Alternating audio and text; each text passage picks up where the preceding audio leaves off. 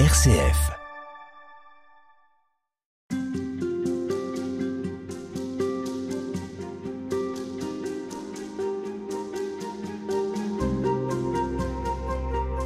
Claude Demissi, on cherche à mieux connaître Marie-Madeleine cette semaine.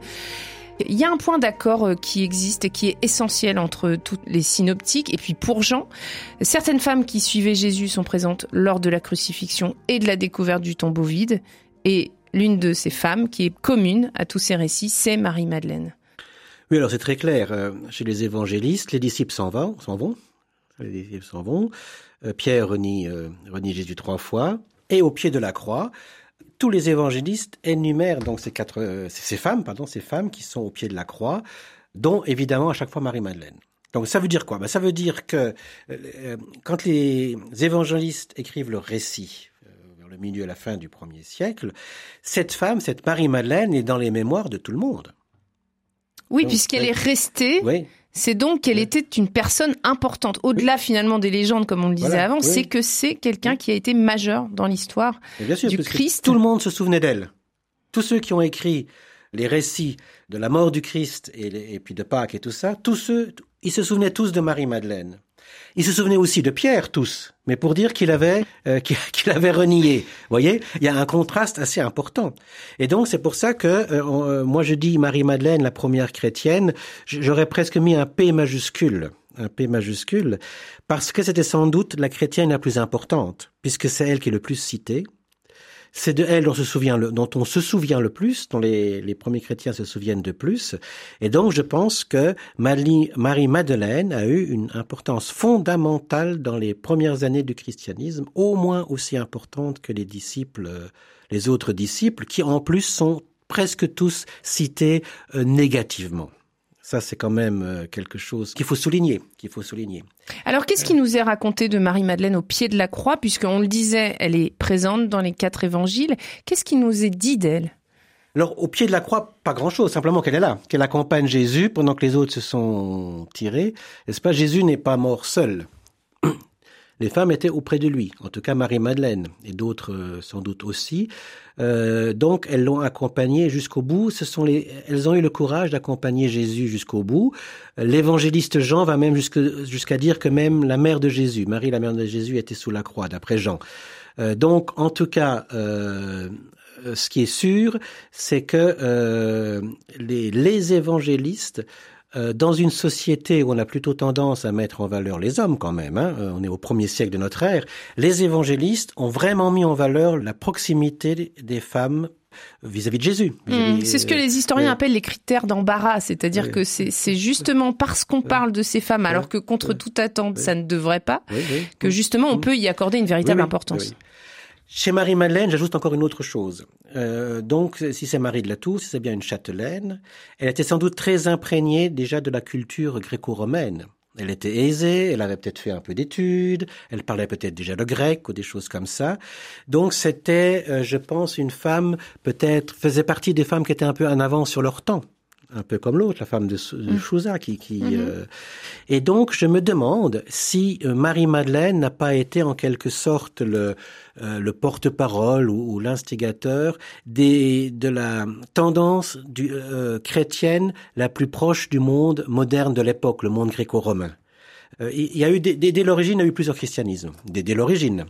Matthieu, par exemple, nous montre plutôt un christianisme très judaïsant, très attaché euh, à la tradition, à la tradition juive. Euh, Luc un peu moins déjà. Et je me demande si Marie-Madeleine ne fait pas partie de ces chrétiens qui ont été très proches, très proches de, de la culture gréco-romaine, comme l'a été l'apôtre Paul comme l'a été l'apôtre Paul, qui était donc, qui parlait le grec couramment et qui est même pas né en Palestine. Il est né. Euh, donc, euh, on, a euh, ce christianisme que j'appelle moi le christianisme moderne.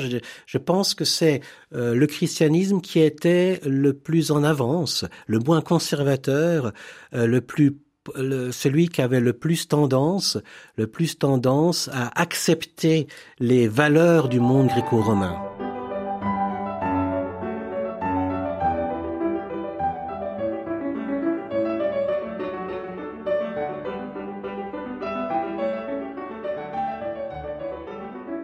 Et alors, euh, quel est le portrait qui est fait d'elle au pied du tombeau? Bah, À peu près, bon, il y a plusieurs récits qui sont différents. Il faut quand même dire que, euh, en tout cas, Jean, lui, il est très clair là-dessus. C'est Marie-Madeleine qui est chargée d'annoncer l'évangile. Ça, c'est très clair. Donc ça renforce encore cette idée que l'évangile a été, après la mort de Jésus, surtout, surtout annoncé par, euh, par Marie-Madeleine et d'autres aussi sans doute, mais que vraiment Marie-Madeleine a une grande importance.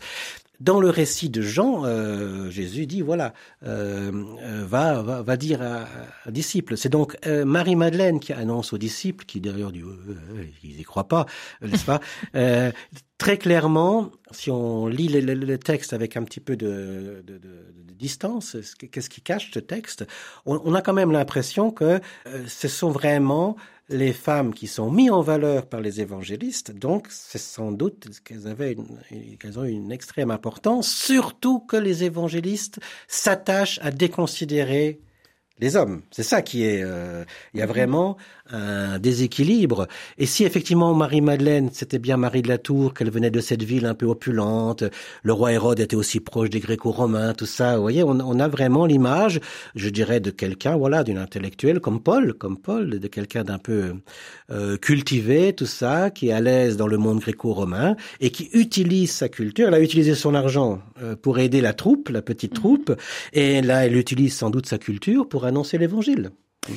On se souvient qu'il euh, y a une étrange apparition à Marie-Madeleine qui est en train de pleurer et c'est le jardinier, euh, en réalité c'est Jésus.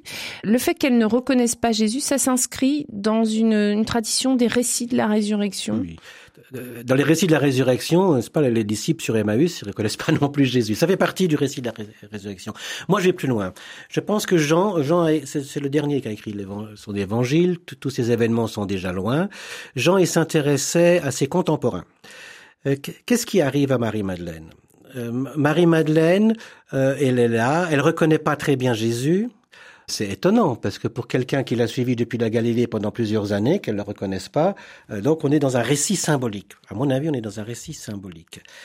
Euh, et elle s'accroche après Jésus parce que Jésus lui dit laisse-moi aller. D'après le mhm. grec, nous souvent on traduit par ne me touche pas. Oui, cesse de me toucher. Cesse de me toucher. Mais en fait, il dit cesse de, arrête de me toucher, arrête. Ça veut dire lâche-moi, laisse-moi, euh, laisse-moi partir, laisse-moi aller rejoindre euh, euh, le ciel ou mon père, etc.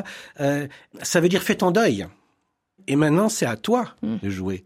Et quand il dit lâche-moi, ça veut dire ne t'agrippe pas après le passé que nous avons eu ensemble, mais je dirais agrippe-toi à ton avenir.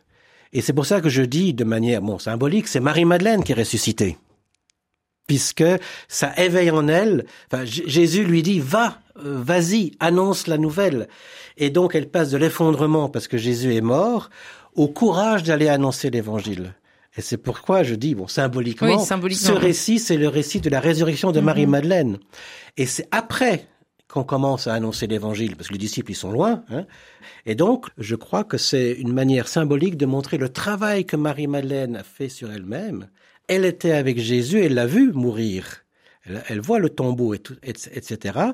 Et elle se lance, et elle annonce l'évangile, et puis euh, les disciples lui disent, mais qu'est-ce qu'elle raconte? Ils ne la croient pas forcément, elle est même décrédibilisée tout à fait, manière. Tout à fait, oui.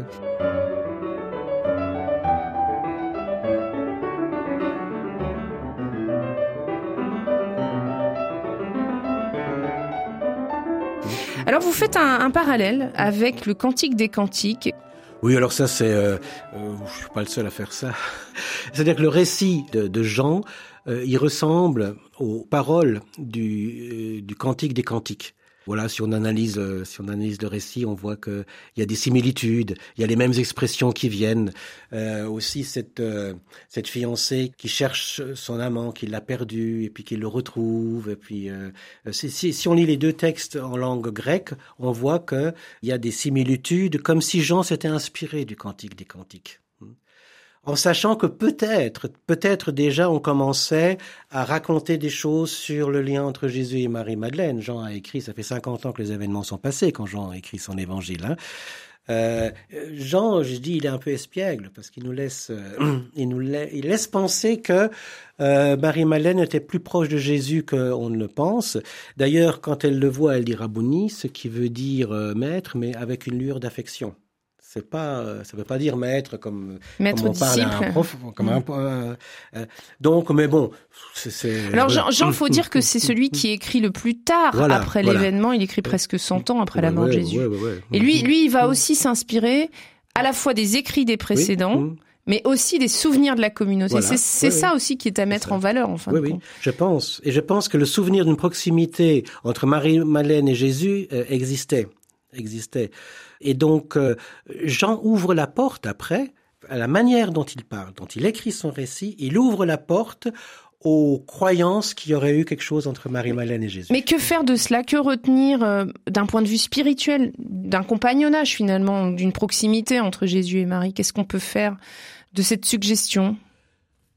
C'est qu'une suggestion. donc, vous, donc vous invitez à dépasser cela. Oui, oui, moi je pense qu'il faut dépasser ça.